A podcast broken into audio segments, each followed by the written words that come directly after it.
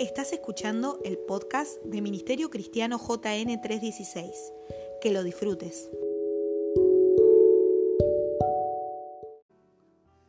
Y le puedo asegurar que los milagros siguen sucediendo en nuestras vidas. Hay corazones, hay vidas que están siendo cambiadas, transformadas. Decíamos el domingo pasado, si mal no recuerdo, eh, después de dos mil años seguimos creyendo en Él, porque Él no cambia. Él, es el mismo ayer, hoy y por los siglos. ¿Dónde está Jesús? En esta noche Jesús está aquí.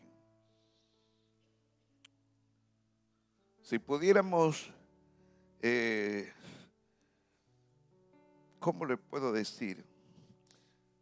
Eh, Florencia mientras ministraba decía, llamémosle, hagamos hagamos algo que le llamemos la atención a él.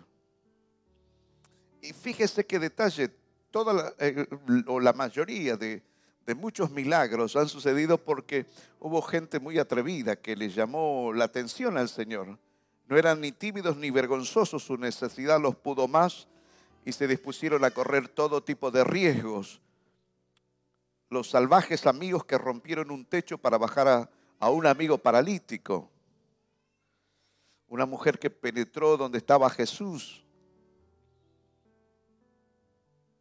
gritando, ten misericordia de mi hija, está endemoniada, tiene problemas espirituales muy serios.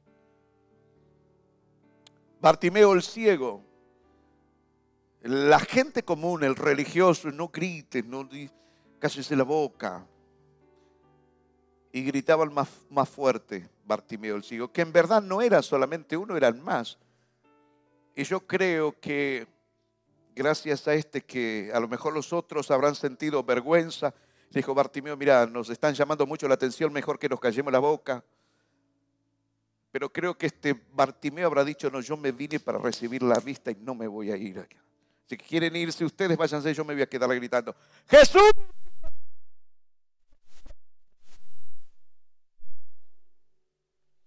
Entonces a lo largo de las escrituras se sigue hablando de Bartimeo, pero no de los amigos, porque no era uno solo, eran otros, había otros con él. Pero ese nombre creo que quedó esculpido para hablarnos y mostrarnos a nosotros lo que significa marcar la diferencia entre la religiosidad, entre lo común y a lo que Cristo premia. ¿Quién les dijo, Señor? ¿Qué quieres que te haga? Que reciba.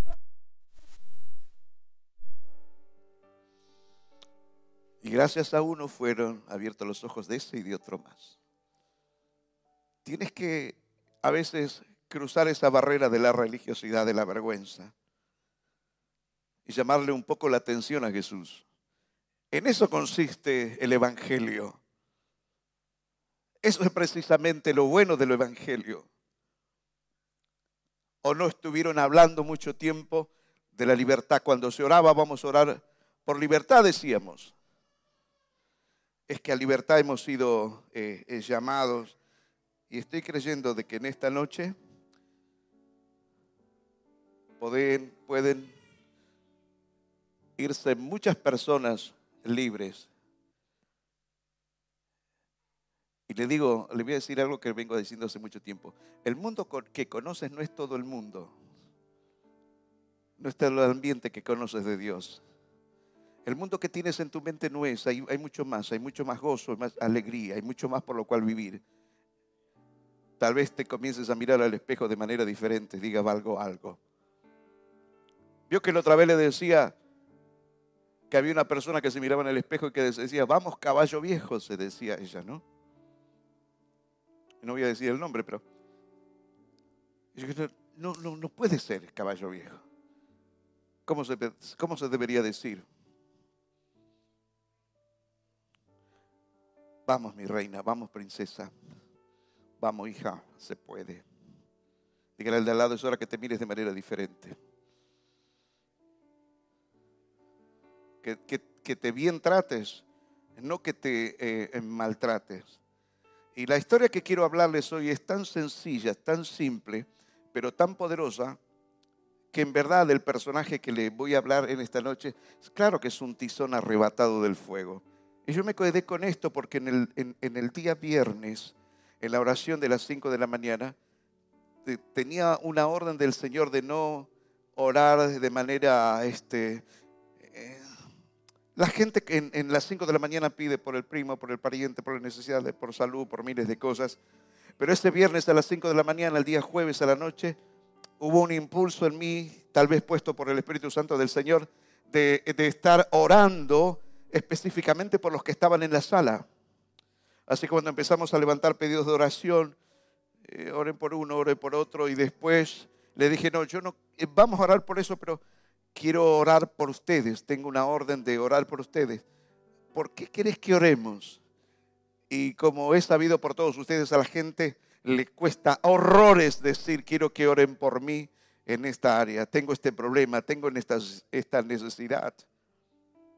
Hasta que de a poquito fue saliendo algunas cosas y ocupamos como 45 minutos, 50 minutos, orando por cada persona que estaba en la sala y Dios iba poniendo palabras y mostrándome algunas cosas que no dudé en ningún momento soltarlas. Y esto fue, esto de un tizón arrebatado del fuego fue también una palabra a una persona que cuando se la dije algo quedó y después seguí con esto, pero que me di cuenta luego que no era para una persona eh, sola, que iba a ser para toda persona de fe que le cree, que puede llegar a ser un tizón arrebatado del fuego. ¿Cuántos saben lo que es un tizón eh, quitado del fuego? Juancito seguramente lo sabe un pedazo de madera, un pedazo de leño que está en el montón. Tizón encendido, muchos dejan un tizón encendido para el otro día, lo tapan un poco con ceniza y después al otro día le ponen más leña y vuelve a arder. En este caso, este es un tizón que estaba dispuesto a perecer, a quemarse del todo, pero pasó Dios y lo sacó de ahí. Y ahí comienza el gran debate. La gran lección, esto es algo precioso que nos da a entender como si se desarrollase delante de, un tribunal donde hay un poderoso juicio allí. Y vamos a leerlo para que tengamos entendimiento y quiera la palabra de Dios en esta noche bendecirnos hasta los huesos o hasta las muelas. Y si tiene problemas de muela, que Dios se la emplome. Nada es imposible para Dios. Zacarías capítulo 3, dije bien, verso número 1 del 1 al 10. La NBI dice lo siguiente. Entonces me mostró a Josué, el sumo sacerdote, que estaba de pie ante el ángel del Señor. Cuando se le habla del ángel del Señor, está hablando de una cristofanía, amén, de Jesucristo mismo. Y a Satanás que estaba a su mano derecha como parte acusadora. El ángel del Señor le dijo a Satanás, que te reprenda el Señor que ha escogido a Jerusalén, que el Señor te reprenda. Satanás, ¿acaso no es este hombre o mujer un tizón eh, eh, rescatado del fuego? Josué estaba vestido con ropas sucias en presencia del ángel. Así que el ángel le dijo a los que estaban allí, dispuestos a servirle, quítenle las ropas sucias. Y a Josué le dijo, como puedes ver, ya te he librado de la culpa. ¿Me ayuda a predicar? Dígale a alguien, como puedes ver, el Señor ya te ha librado la culpa. Señores, hablar de la culpa no es algo inocente, no es algo tonto, por lo cual había una ofrenda por la culpa. ¿Sabe lo que es caminar con culpa? De los hijos hacia los padres, los padres hacia los hijos. La culpa de la esposa, la culpa del esposo, la culpa de la novia, la culpa del novio, por traiciones, por miles de cosas. Está todo bárbaro. Pero la culpa es mucho más que una astilla en el talón es un dolor en el alma que llega a enfermar aún físicamente, emocionalmente y físicamente a las personas. Por la culpa las personas padecen mucho. Y tal vez, eh, tal vez haya cosas que su esposa no sepa y tal vez haya cosas que su esposo no sepa. Y se caminan con la culpa. Bueno, cuando el ángel del Señor interviene en este caso, dice lo siguiente,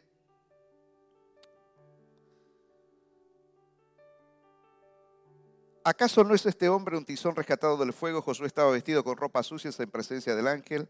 Así que el ángel le dijo a los que estaban dispuestos a servirle, quítenle las ropas sucias. Y a Josué le, dice, le dijo, como puedes ver, ya te he librado de tu culpa. Y ahora dice, eh, voy a vestirte con qué? Con ropas espléndidas. Entonces dije yo, pónganle también un turbante eh, limpio en la cabeza. Y le pusieron en la cabeza un turbante limpio y lo vistieron, mientras el ángel del Señor permanecía de pie. Luego el ángel del Señor le hizo esta advertencia a Josué. Así dice el Señor Todopoderoso, si andas en mis caminos y me cumples como sacerdote, entonces gobernarás mi templo y te harás cargo de mis atrios. Yo te concederé un lugar entre estos que están aquí. Escucha Josué, sumo sacerdote, y que lo oigan tus compañeros que se sientan en tu presencia y que son un buen presagio. Estoy por traer a mi siervo, está hablando del Mesías, está hablando de Jesucristo, por traer al renuevo. Mira Josué, la piedra que ante ti he puesto, hay en ella siete ojos, en ella pondré su inscripción, una inscripción, en un solo día borraré el pecado de esta tierra. Está hablando de, de, de la obra del Calvario. Afirma el Señor Todopoderoso en aquel día cada uno de ustedes invitará a su vecino a sentarse debajo de su vid y de su higuera, afirma el Señor Todopoderoso. Tenemos a Josué, el sumo sacerdote, en esos momentos ante el ángel de Jehová, acusado eh, precisamente por Satanás, el acusador de todos los tiempos, él, él no ha depuesto su oficio de acusador, lo sigue haciendo hasta el día de hoy. Y le voy a decir que Josué, el sumo sacerdote, representa al mismo pueblo, representa al sacerdocio, representa a la iglesia, representa a Jerusalén.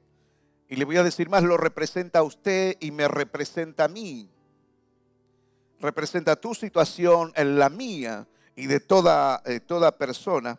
Y esto se va a desarrollar, como hemos leído, delante de, de un tribunal. Este es un juicio. Y la escena es la siguiente, es estar Josué delante del ángel del Señor con ropas viles. Las ropas viles son ropas de pecado, ropa de maldad, maldad que la gente hizo, maldad que usted hizo, maldad que le hicieron a ustedes. Es cargado de pecado, me imagino, a un personaje con la cabeza gacha y con ropas no aptas para estar delante de nuestro Señor Jesucristo.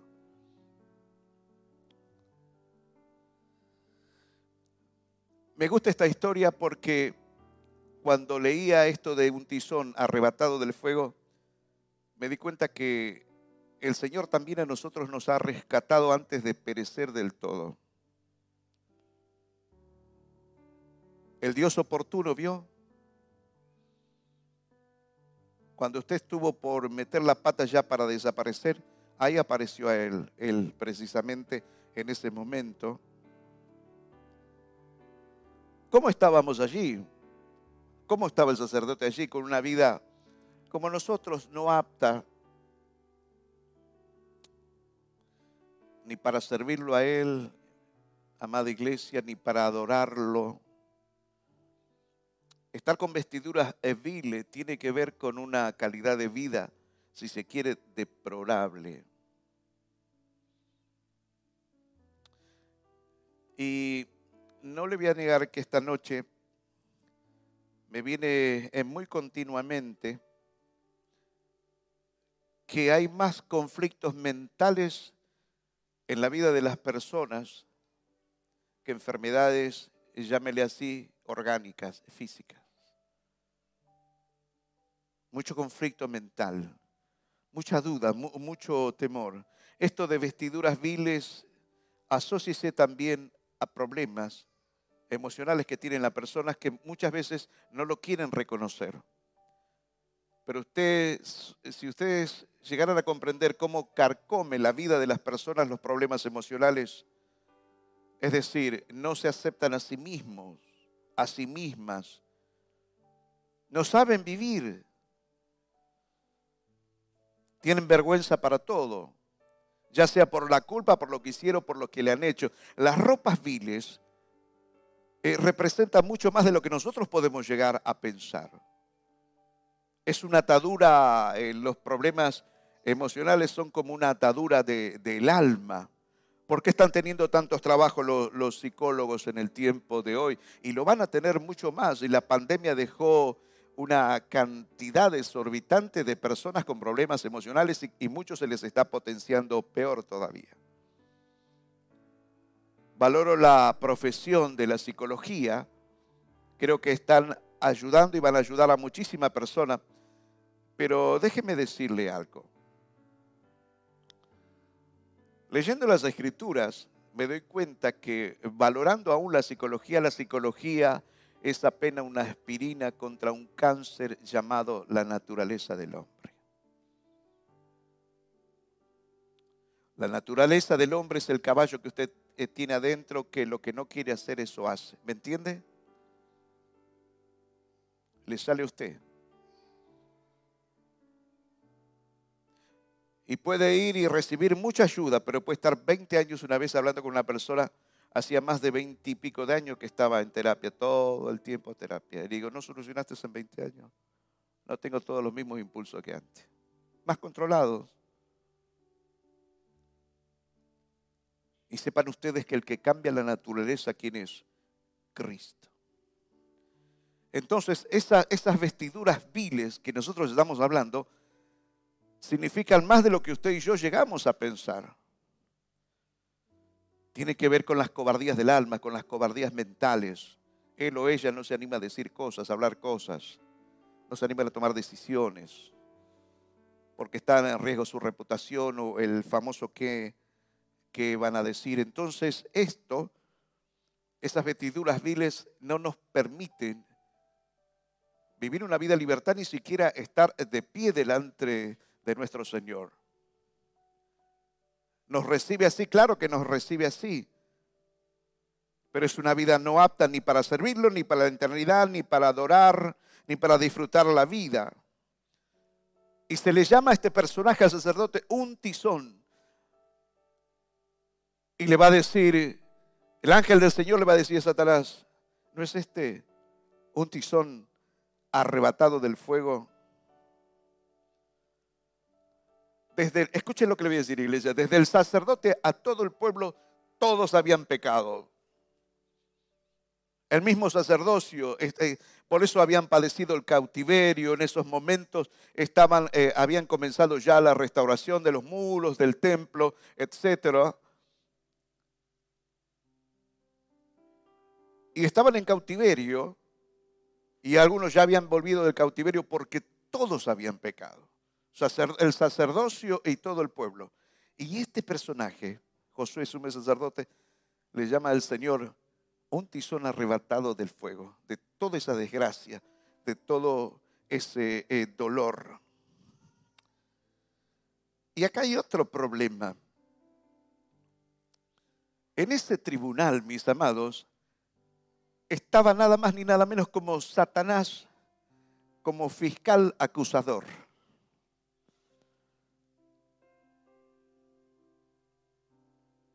¿Cuántos creen que es embromado tenerlo a, Satanás de acusador, de fiscal?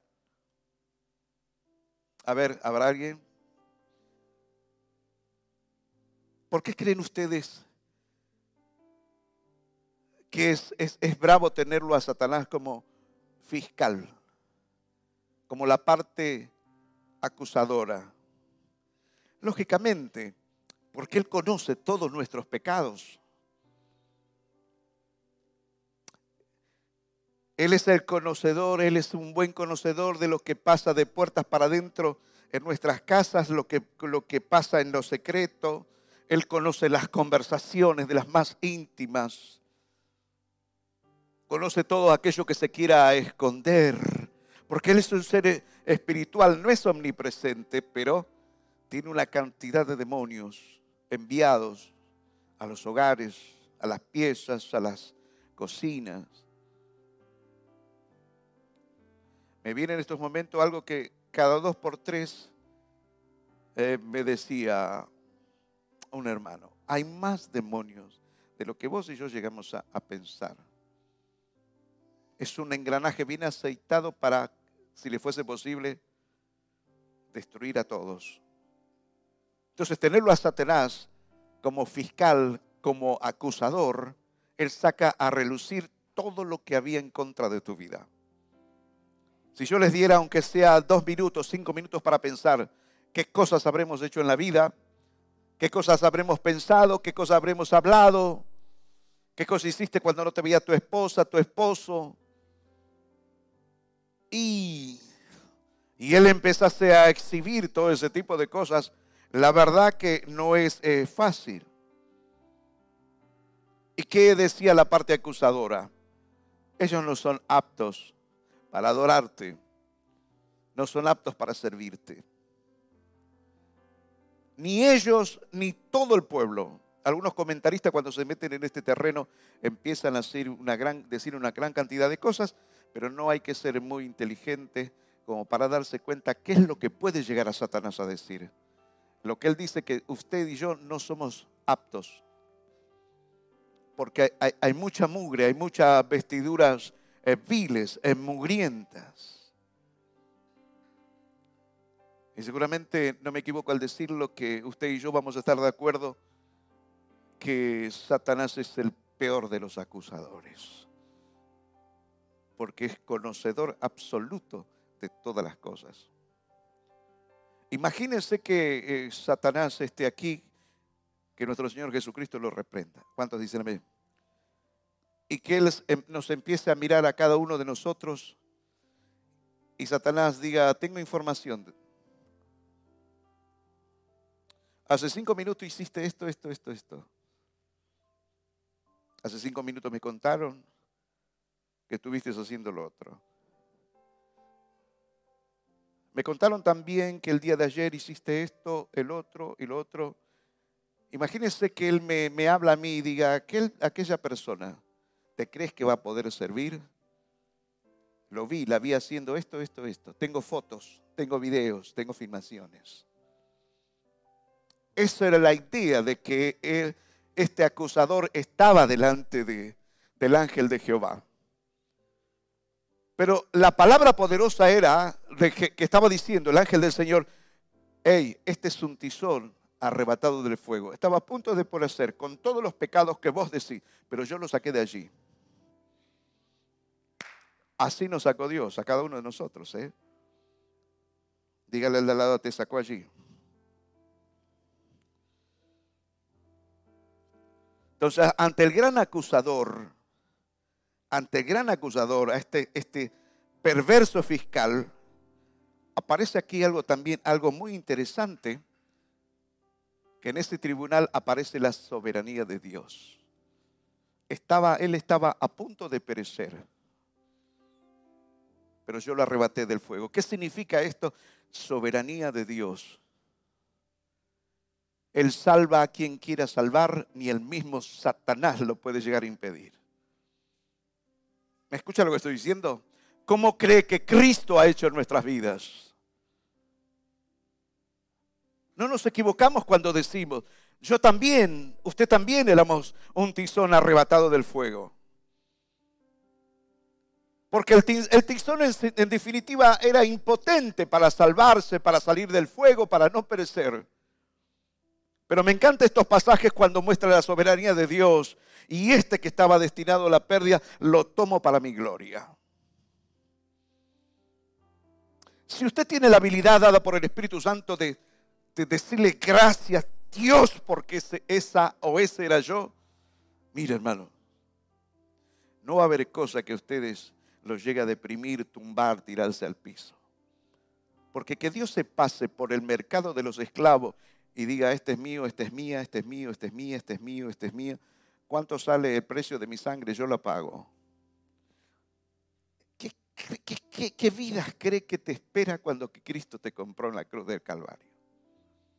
¿Te pueden tratar como cualquier mujer, como cualquier hombre? No. Pero este se drogó, este mató, este abortó, este miles de cosas. Yo lo compro.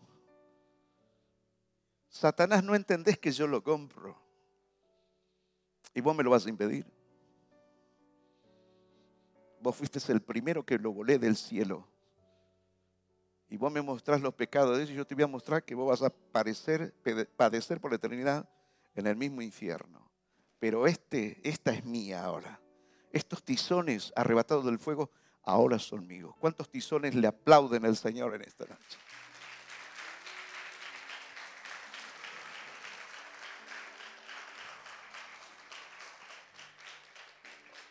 ¿Qué entra aquí? ¿Qué, entra en esta noche en este auditorio? La soberanía, la misericordia de Dios. Porque puede que haya juegos mentales también en algunos de ustedes que siguen, se, se siguen creyendo un tizón.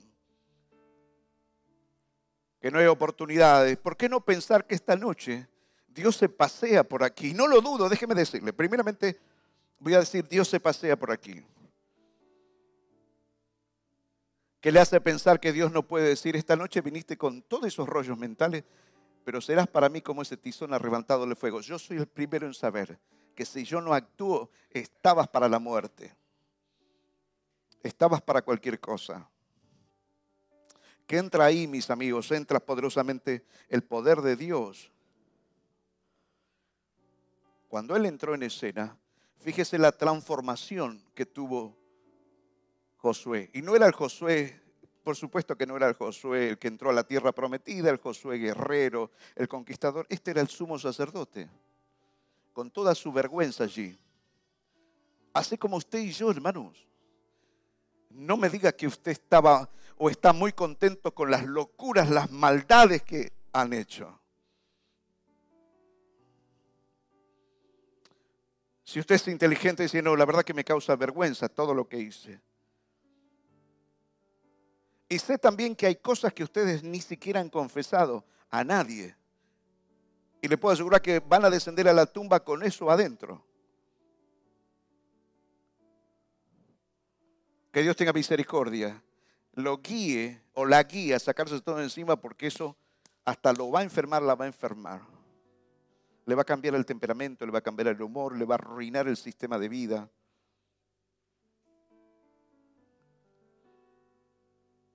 Pero se va a producir un cambio. Lo maravilloso de esto es que esto es tan poderoso que va a haber un cambio.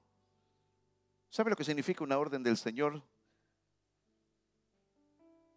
Que tienen las vestiduras viles. Porque lo que está feo yo lo voy a hermosear. Lo que nos sirve yo voy a hacer que sirva. ¿Cuántos me están escuchando? Díganme también. Mujeres, entiendan de que esto es para ustedes. Varones, entiendan que esto es para ustedes. Si lo crees, en verdad, si ustedes llegan a creer esto tan sencillo, el problema nuestro es que a veces no creemos en lo que se está predicando, lo que estamos hablando. Y, pero yo hice esto, y, pero yo hice lo otro. Bueno, bueno, pero eso ya lo sé. ¿Sabe cuántas cosas saben ustedes de la Biblia, pero no han paladeado casi ninguna? Y por eso no hay transformación en las vidas. Es más, este pasaje ustedes lo conocen.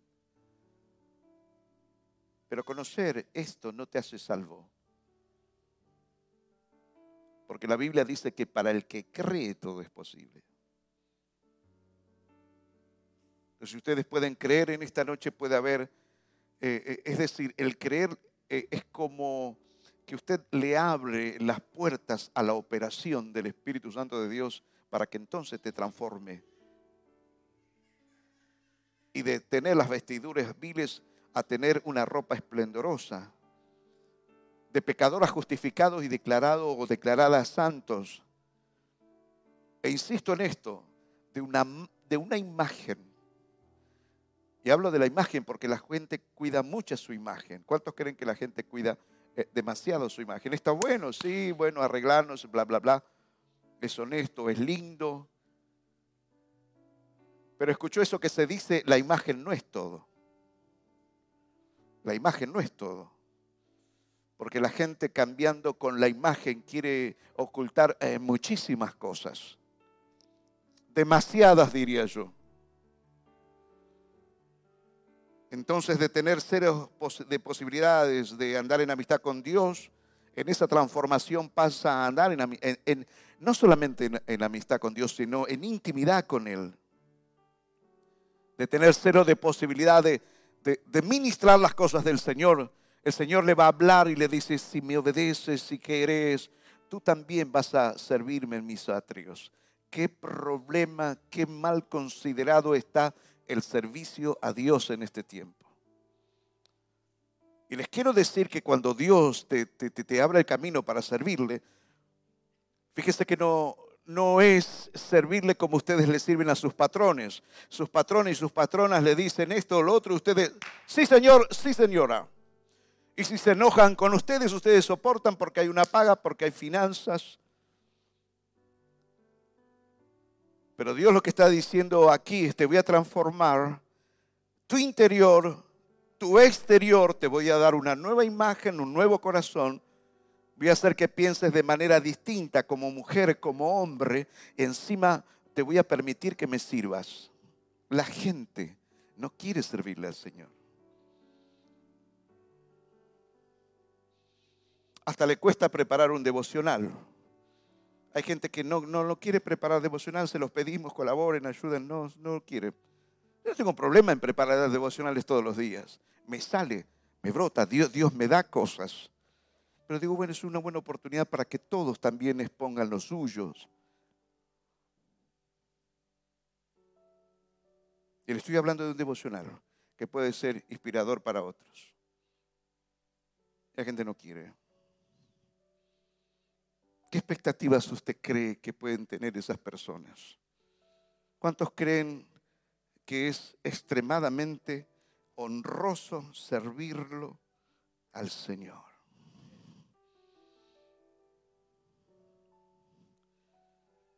¿Sabe lo que nos está diciendo Dios con esta palabra? Fíjese del estado donde estaba, a dónde lo iba a llevar. ¿Sabe lo que le estaba diciendo?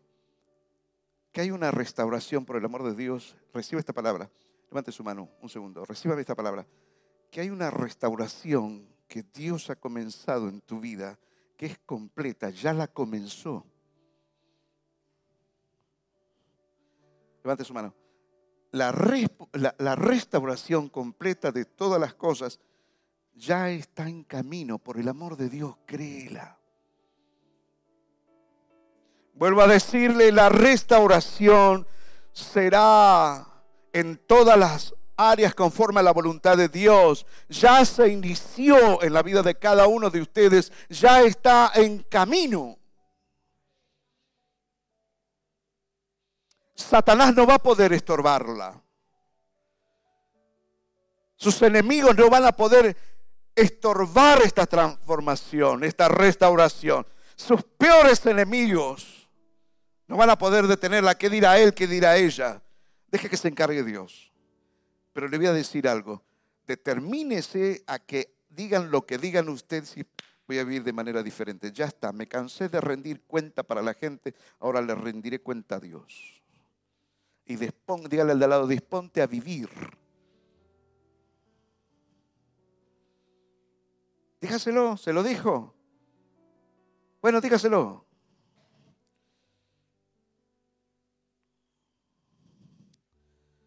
Les dije que la eh, restauración de todas las cosas ya está en camino. ¿A cuánto le faltará uno? ¿Cuántas cuadras le faltará a cada uno de ustedes? No lo sé, solo sé que está en camino. Y que cada vez estamos siendo, como decíamos el domingo pasado o el miércoles, todos los días estamos siendo un poquito mejor todos. ¿Cuántos están sintiendo de que usted es un poco mejor todos los días? De que hay algo que no lo puede explicar, pero este, como que ni siquiera le da bolilla a la gente que te ataca, que te dice cosas, está bien, ya basta con eso. que hay otra disposición en usted. ¿Me entiende lo que estoy diciendo? Dígale al de al lado, si me herís, me resbala, dígale. Ahora dígale al otro, me resbala, dígale.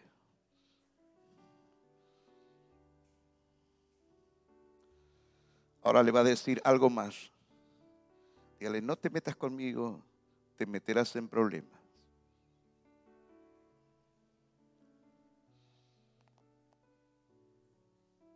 Y no estoy haciendo broma, ¿eh? porque la Biblia dice que Jehová peleará por nosotros. Entonces, por eso cuando uno dice algo, mira, no te metas conmigo porque vas a estar, te vas a meter en problemas, no es que yo voy a hacer algo, Dios va a hacer algo abrácese un poquito, digo, es que Dios me ama tanto. Hágase así, abrácese, abrácese, carancho. Casi digo otra cosa. Pero que lo acostumbro a decir. Diga, Dios me ama tanto que el que me quiera tocar a mí intentará tocar la niña de los ojos de Dios. ¿Usted cree que Dios va a permitir que le toque la niña de los ojos?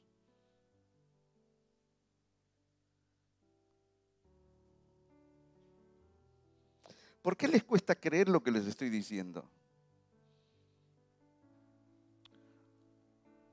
Porque es muy probable que ustedes salgan de esta reunión y se sientan como el chavo del ocho. Pero esto es una gran realidad. Hermanos, Dios nos ama. Cada vez puedo llegar a eh, comprobar, déjeme decirle esto, y espero que no ofenderlo, de tomarlo como referente, pero eh, cada vez siento que Dios me ama más. Él me ama con un amor que no varía. Él te ama con un amor que no varía. El tema es que cada vez más vos eh, empezás a comprender un poco más de ese amor que él, que él ya te tiene. Y eso nos da seguridad para vivir en todas las áreas de nuestra vida. ¿Alguien me está escuchando? Dígame amén.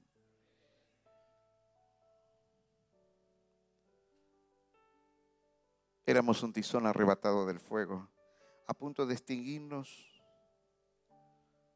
él nos libró del acusador, nos puso eh, ropas diferentes.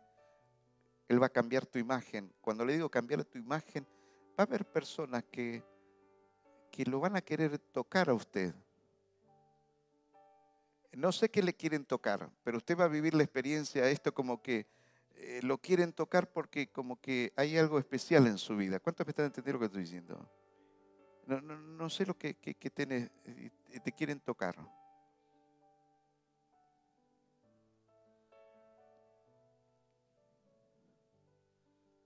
Bendito sea el nombre del Señor.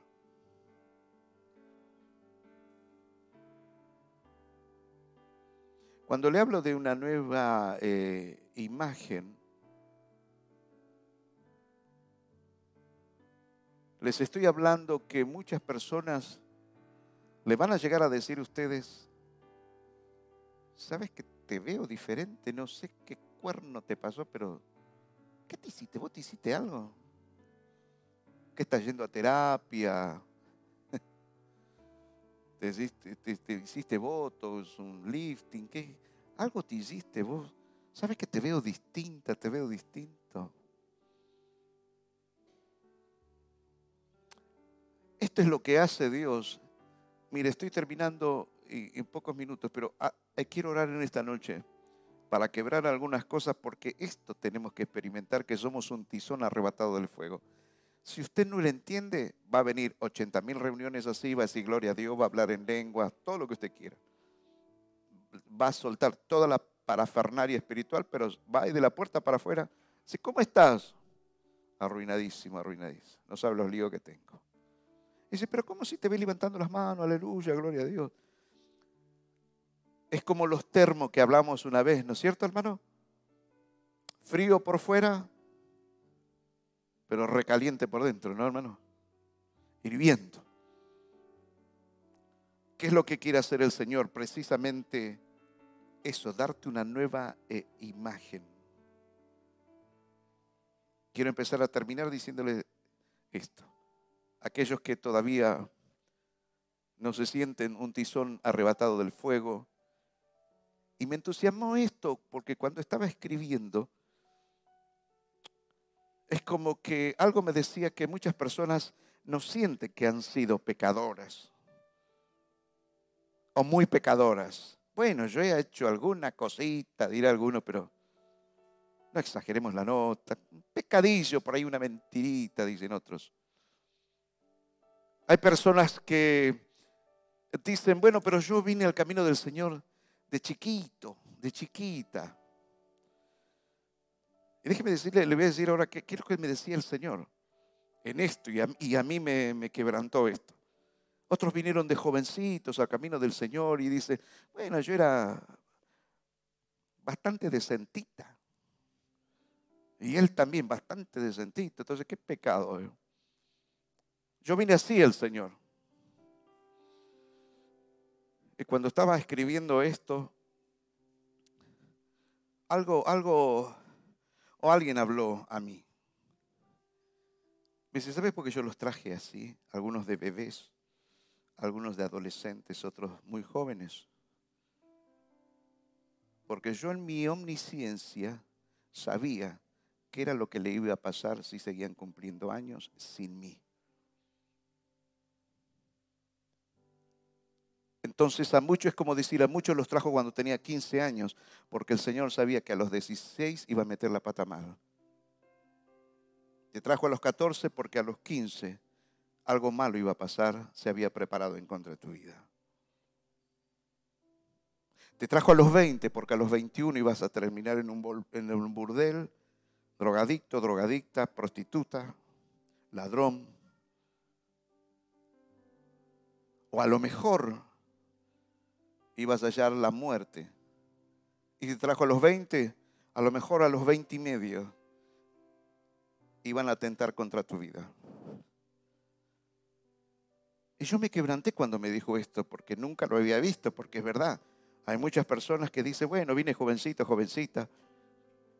No soy tan esto. Y entendí que ellos también eran un tizón arrebatado del fuego. Y ustedes debieran darle gracias a Dios porque haya te haya traído a su camino, no importa la edad en que te haya traído. Si te trajo a los 15, dale gloria a Dios porque tal vez a los 16 algo, algún mal estaba planeado en el mundo espiritual en contra de tu vida. Amados, acá no hay, no hay santos ni inmaculadas. Dios nos tuvo que perdonar a todos porque cuanto todos pecamos estamos destituidos de la gloria de Dios. Entonces hay tizones encendidos que son bebés, hay tizones encendidos que tienen 14, 15, 20 años, que en su omnisciencia Dios sabía que Satanás estaba preparando algo para ellos. Como para que me entienda como si fuese una emboscada. ¿Cuántos me están entendiendo en esta noche de lo que estamos hablando? Dígale a alguien, la verdad que no sé qué es lo que te esperaba a ti, pero dale gracias al Señor.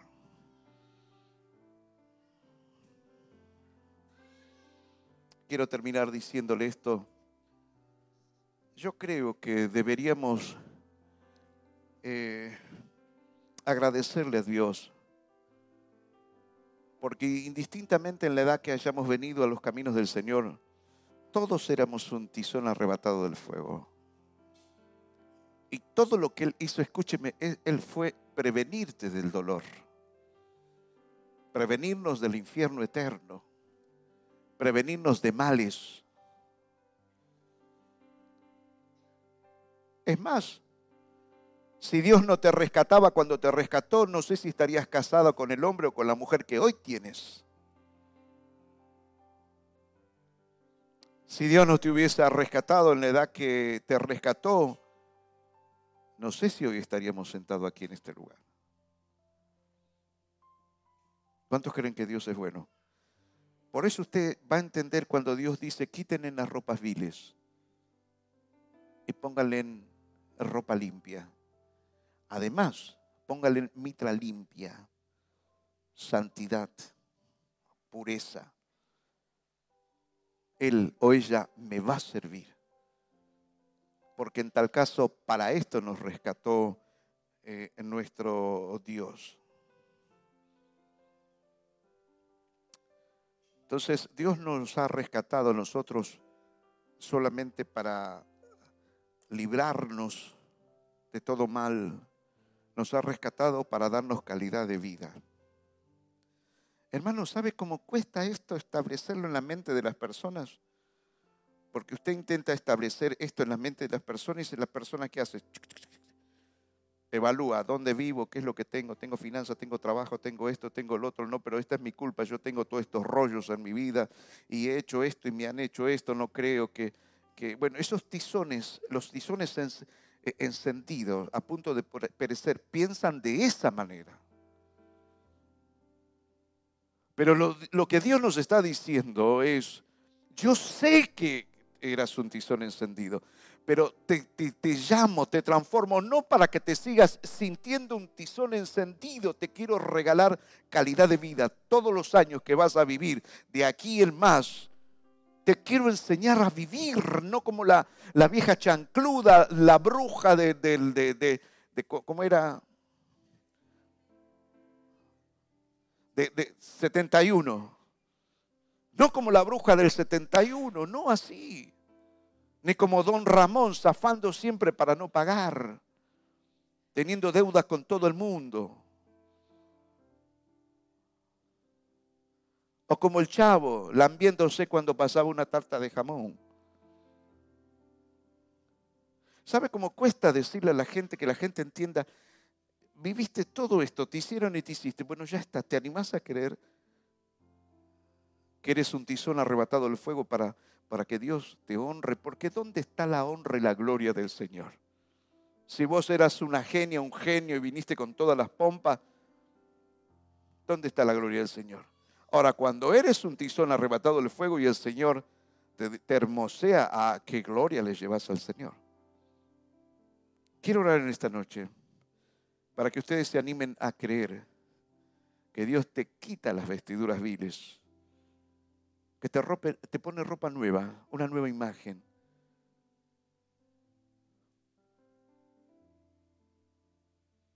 Te pone en la cabeza nuevos pensamientos. Vieron que a veces le decimos a ustedes, hombres y mujeres, mírate delante del espejo. ¿Quieres desnudarte? Desnudate delante del espejo. Si esto es lo que hay, gloria a Dios. Solo que soy por Cristo estoy feliz, estoy dispuesto, estoy dispuesto a enfrentar la vida. Pero le hablo de, desnudez interior, ¿me entiende lo que le digo? Es como que usted se desnuda delante del espejo y dice, bienvenido vida.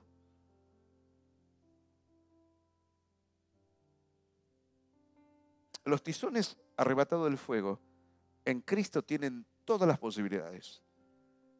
Y espero que empiecen a valorar el servirlo a Él aunque tengas que hacer el trabajo más sencillo de barrer, limpiar un baño. ¿Cómo te paga Él? Si usted limpia el baño para un, para un patrón, para una patrona, ¿qué les va a dar? Te va a pagar la hora. Te va a dar finanzas, te va a dar un sándwich, un plato de comida. Cuando vos le servís al Señor, Él te da la vida eterna. Él a la noche será tu consolador. Cuando pases por las aguas, Él estará contigo. Y por el fuego de las grandes tribulaciones, Él dice, la llama no arderá en ti. ¿Qué patrón elige usted? Y dígame, ¿por qué la gente no quiere servir al Señor? Entonces yo quiero invitarlos en esta noche a ponerlos de pie y a decirle primeramente gracias por arrebatar a este tizón del fuego. Le vas a dar gracias porque Él te cambió las vestiduras. Y, si todavía sentís que tenés vestiduras viles, llega a creer que las cambia por completo. ¿Me entienden mujeres? ¿Me entienden hombres? ¿Cuántos se acuerdan de la canción Tengo derecho a ser feliz? Anda por ahí esa canción.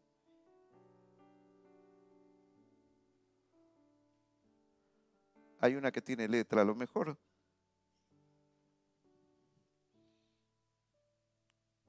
Dígale al de al lado, tengo derecho a ser feliz. Y más, y más, si Cristo me arrebató del fuego. Melina, tenés derecho, Melina, tenés derecho, Rosa, tenés derecho. El tema es que lo creas, que lo creas, Andrés, que lo creamos cada uno de nosotros. Bendito sea el nombre del Señor.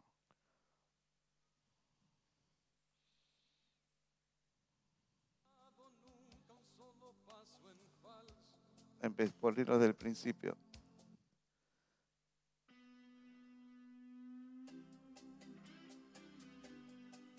¿Podremos subirlo un poquito? A ver. ¿Cuántos tizones arrebatado el fuego levantan sus manos? Escuche esta letra. no ha dado nunca un solo paso en falso.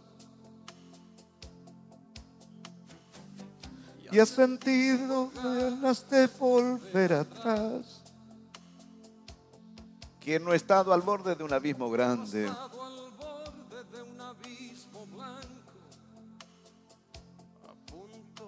A punto de saltar.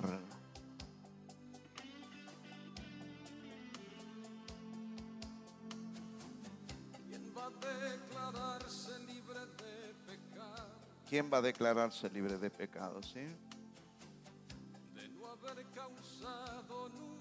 ¿Quién puede decir esto?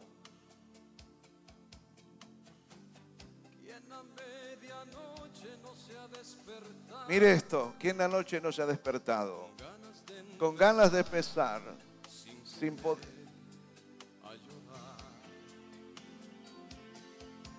Yo también cometí tantos errores.